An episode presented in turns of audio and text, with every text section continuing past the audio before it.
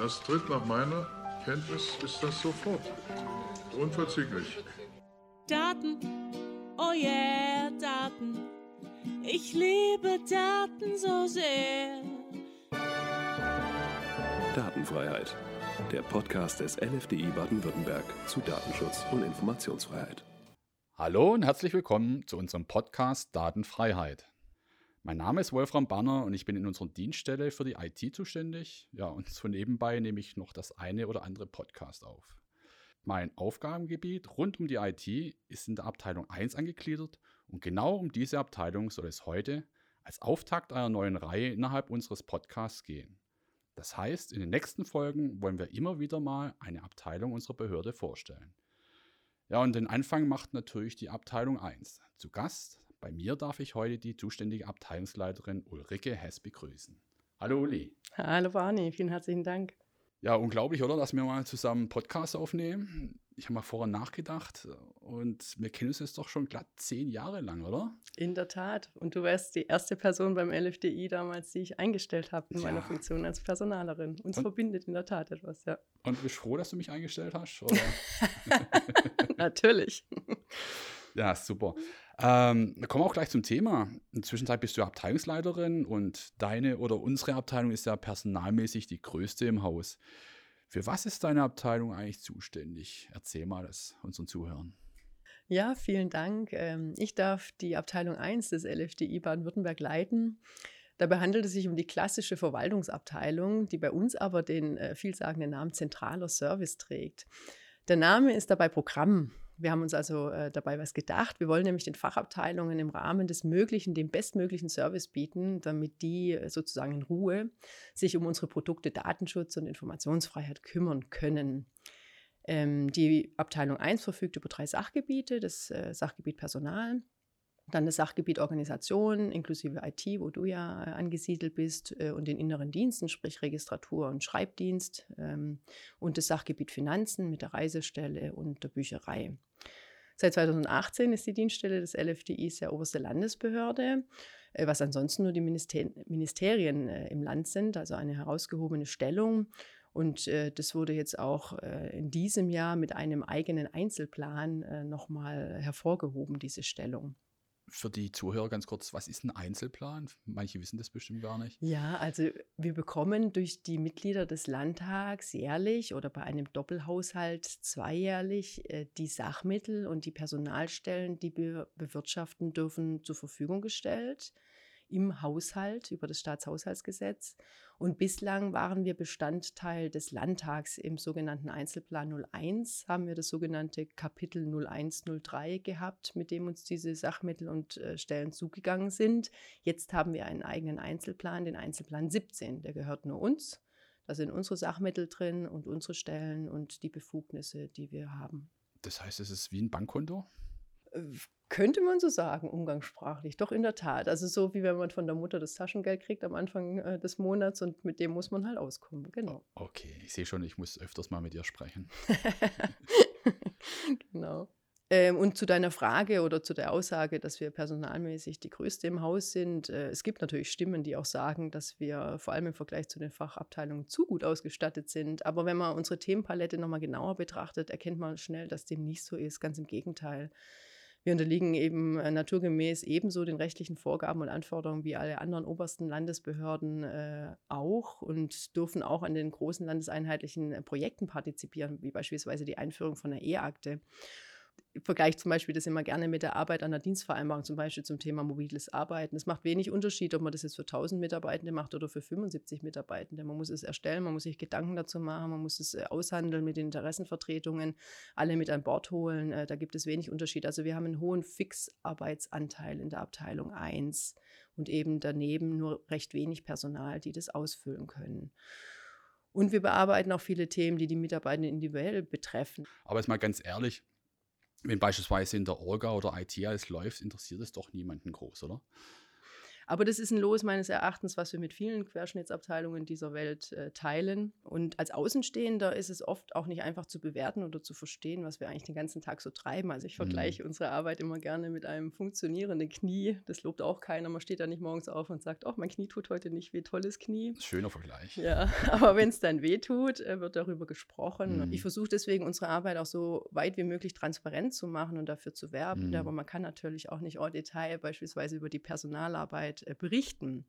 Aber die Arbeit der Abteilung 1 ist sehr vielfältig, rechtlich auch sehr komplex und manche Prozesse dauern deswegen naturgemäß einfach auch länger, als uns selbst lieb ist. Stichwort Mitarbeiterkommunikation. Wie sieht es bei uns aus? Ganz wichtiges Thema und glücklicherweise haben wir in der Dienststelle nach meiner Wahrnehmung sehr flache Hierarchien. Das ist auch dem Herrn Dr. Brink sehr wichtig. Äh, Und wir verfügen glücklicherweise über ein sehr gut ausgebautes und betreutes Intranet. Das war ein Projekt der Dienststelle äh, aus dem Jahr 2016, das praktisch aus der Belegschaft ähm, erschaffen wurde und auf dem auch unser gesamtes Wissensmanagement basiert.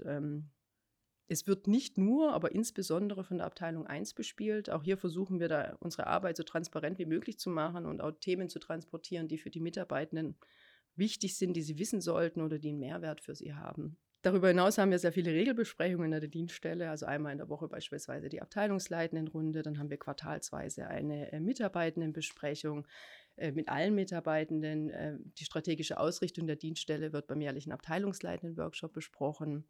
Dann in meiner Abteilung selbst treffe ich mich wöchentlich mit den Sachgebietsleitenden. Die wiederum haben Regeltermine mit ihren Teams. Und ich selber habe noch einmal die Woche Gelegenheit, mich mit dem Herrn Dr. Brink auszutauschen. Das klingt jetzt alles vielleicht etwas viel, aber diese Regeltermine sorgen auch einfach dafür, dass Ad-Hoc-Anfragen reduziert werden ja, und man sich äh, dann unterbrechungsfreier um seine äh, sonstige Arbeit kümmern kann. Und wichtig ist meines Erachtens bei der Kommunikation, dass sie von oben nach unten und auch quer äh, und wieder zurück gut fließen kann und jeder seine Kompetenzen kennt. Mm, Das ist auf jeden Fall bei uns der Fall. Das kann ich nur bestätigen. Ich gehöre selber zu deiner Abteilung, wie ich schon gesagt habe, und weiß natürlich auch, dass bei uns die Themen Datenschutz und Informationsfreiheit an jeder, jeder Ecke berühren. Nehmen wir doch gerade mal das Thema Personal. Könnt ihr da alle Fragen selber beantworten oder bindest du gerne auch mal eine andere Abteilung mit ein? Ja, Personal ist in der Tat ein sehr gutes Beispiel, weil wir da die komfortable Situation haben, dass der Referent für Beschäftigtendatenschutz der Fachabteilung 4 gleichzeitig der Sachgebietsleiter für Personal ist und die Themen dann mit den Personalunion und mit Synergieeffekten bearbeitet werden können. Und auch sonst binden wir im Bedarfsfall äh, sehr gerne frühzeitig die Fachabteilungen mit ein äh, wie beispielsweise ja auch du bei der Umsetzung des Onlinezugangsgesetzes, die Stabsstelle Europa oder wenn wir einen Antrag haben nach dem LIFG, unsere Abteilung 6. Das Datenschutzthema ist ein klassisches Querschnittsthema, darum müssen sich auch die Abteilungen 1 anderer Häuser kümmern, aber naturgemäß hat es bei uns eben äh, ein besonderes Gewicht und wir haben ausnahmslos Spezialisten in der Dienststelle, die da eben auch äh, auf die korrekte Ausführung zu Recht äh, viel Wert legen. Hm, Also ich selber kann auch sagen, ich agiere da ja viel vorsichtiger, als ich es vorher gemacht habe. Ich war ja davor schon in der IT tätig, in einer anderen Behörde. Aber seit ich hier beim LFTI bin, versichere ich mich doch nochmal vorher. Und es ist, glaube ich, ja eher unüblich für einen ITler. Ähm, bei einem Juristen, ob ich das wirklich so aufstellen kann, mein Projekt, oder was ich beachten muss, damit ich keine Probleme mit dem LFTI bekomme. Das wäre ja grässlich. Ähm, Inwieweit spielt denn der behördliche Datenschutzbeauftragte hier eine Rolle? Ja, wir binden den behördlichen Datenschutzbeauftragten natürlich immer dann ein, wenn es gesetzlich vorgesehen ist. Aber darüber hinaus äh, sind wir auch immer dankbar für seine Hinweise zu laufenden Projekten oder wenn ihm irgendwas aus der Dienststelle zugetragen wurde. Wir haben da glücklicherweise eine sehr gute Verbindung miteinander. Hm.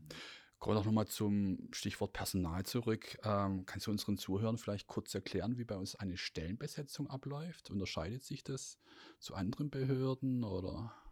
Also grundsätzlich denke ich nicht. Ähm, unsere Dienststelle hat sich stellenmäßig, äh, damit ja auch personell in den letzten Jahren äh, verdoppelt.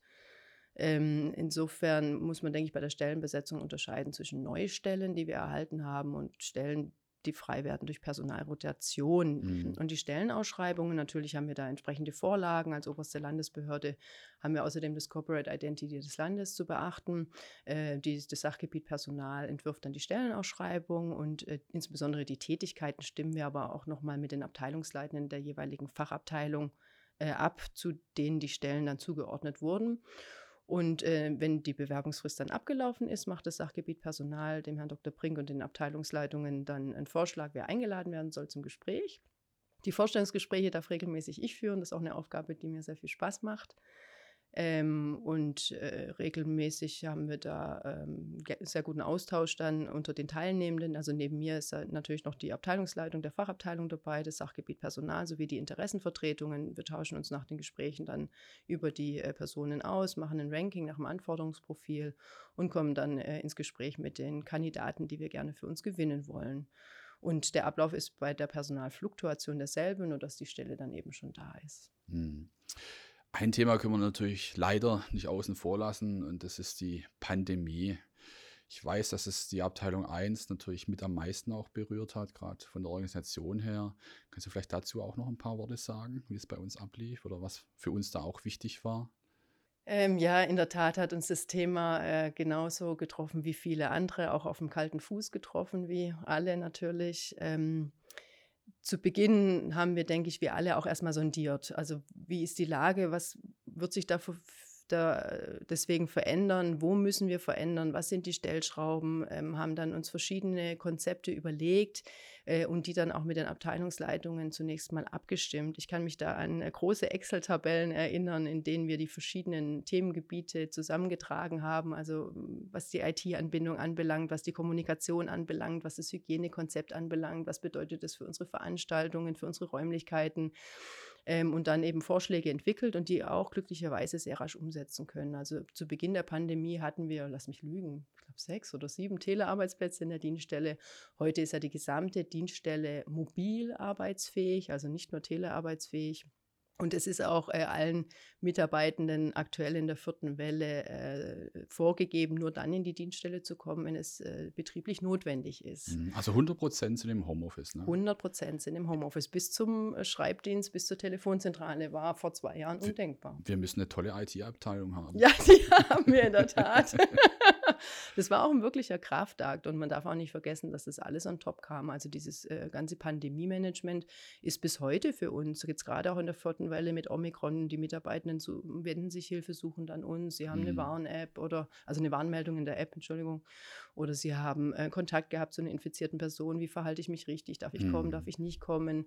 Einer will mehr kommen, der andere will weniger kommen. Ähm, aber da haben wir auch mit den Abteilungsleitungen, denke ich, gute Sparringspartner, die auch die Verantwortung dafür haben, dass in ihren Abteilungen genügend, aber nicht zu viel Anwesenheit da ist, sodass die Arbeit nicht leidet, aber die Gesundheitsfürsorge eben auch die notwendige Rolle spielt. Hm.